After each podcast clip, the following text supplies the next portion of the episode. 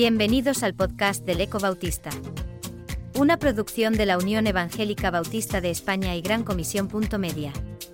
Puedes encontrar a este autor y otros muchos en 9.org o en tu plataforma favorita de podcast como Spotify, Apple Podcasts o Google. En esta entrega, Félix Ortiz escribe El señor Bonet.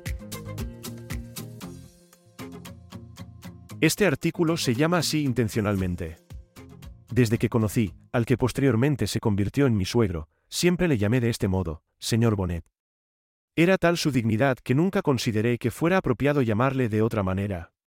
Y con este artículo no pretendo hacer una crónica de sus contribuciones a la obra bautista en particular y a la evangélica en general ya que ambas cosas ya están recogidas en los libros de historia, algunos escritos por él mismo, tan solo pretendo hacer una semblanza, es decir, una descripción del carácter de la persona. Semblanza que, naturalmente, es totalmente subjetiva ya que se trata de la forma en que yo percibí la vida del señor Bonet como miembro de su familia y como persona dedicada a tiempo completo al ministerio cristiano que soy. El señor Bonet siempre fue, de hecho, sigue siéndolo, a un referente para mí en cuanto a la forma de ser y vivir como pastor. Un referente es alguien que sirve de modelo, del cual puedes tomar pautas o principios de comportamiento que haces tuyos, que incorporar en tu forma de ser pastor y servir a la congregación principios y pautas que cuando vives y experimentas determinadas situaciones ministeriales vienen a tu mente para ayudarte a navegar las situaciones complejas del pastorado. Porque alguien puede ser un referente en tu vida aunque no estés al 100% de acuerdo con él, y nosotros teníamos muchas diferencias en cuanto a qué hacer con el ministerio y cómo hacerlo. Quiero, pues, reflejar algunos de esos rasgos de su carácter, los que yo experimenté y vi de cerca.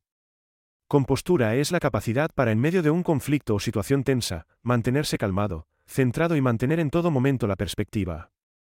He tenido, como tantos pastores, que vivir desagradables reuniones de iglesia donde las personas dicen de todo sin ningún tipo de filtros y donde, lamentablemente, el pastor se convierte en foco de frustraciones personales y barra diagonal o familiares.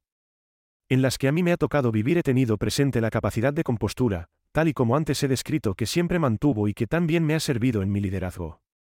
Ecuanimidad es la imparcialidad de juicio, es no buscar el beneficio propio aun cuando el hacerlo no sería ilegítimo, pero, lamentablemente, podría dar pie a que alguien lo interpretara como tal.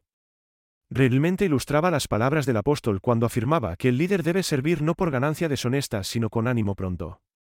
El señor Bonet era una persona digna, no solo en la forma, todo él en su presencia era digno, desde su porte hasta su forma de vestir, una de nuestras controversias habituales, así no, lo que es más importante, en el fondo, porque entiendo que una persona digna es aquella que se comporta con responsabilidad, seriedad y respeto hacia sí mismo y los demás en todo momento.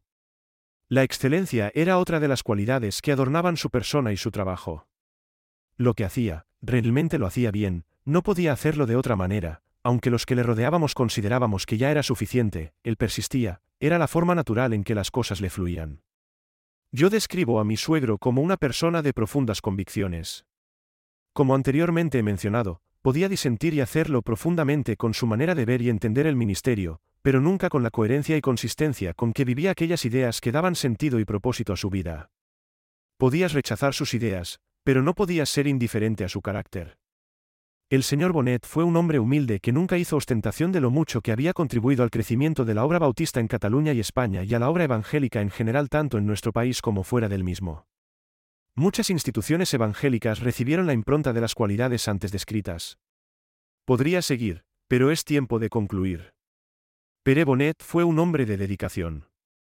Invirtió sus dones y habilidades para bendecir a las iglesias locales que pastoreó, de forma bivocacional durante muchos años porque éstas no podían sustentarlo, y la denominación de la que tan orgulloso de formar parte se sentía. En fin, el señor Bonet fue un hombre de su tiempo del que se puede afirmar, como se hizo con el rey David, que sirvió a su generación. Perteneció a ese tiempo épico en que mujeres y hombres como él lucharon contra viento y marea para que el Evangelio pudiera florecer en nuestro país, y que nos dejaron un legado en forma de organizaciones e instituciones que continúan dando fruto y contribuyendo a la construcción del reino. Son los que construyeron nuestra Unión Bautista. En el funeral del señor Bonet utilicé el texto de Apocalipsis 2 y 13 que afirma, y oí una voz que decía, desde el cielo, escribe esto, dichosos desde ahora los muertos que mueren en el Señor. El Espíritu mismo les asegura el descanso de sus fatigas, por cuanto sus buenas obras los acompañan. Lo hice porque creía y sigo creyendo que esas palabras representaban lo que era su vida, porque él ya murió, pero su cualidad de referente persiste. ¿Era el señor Bonnet perfecto? No, naturalmente, como ninguno de nosotros lo somos, y ya al principio de estas líneas manifesté el carácter total y absolutamente subjetivo de mi perspectiva. Pero, después de haber convivido con él más de 40 años, lo narrado es lo que me queda. Suegro, ojalá pueda ser recordado como tú lo eres.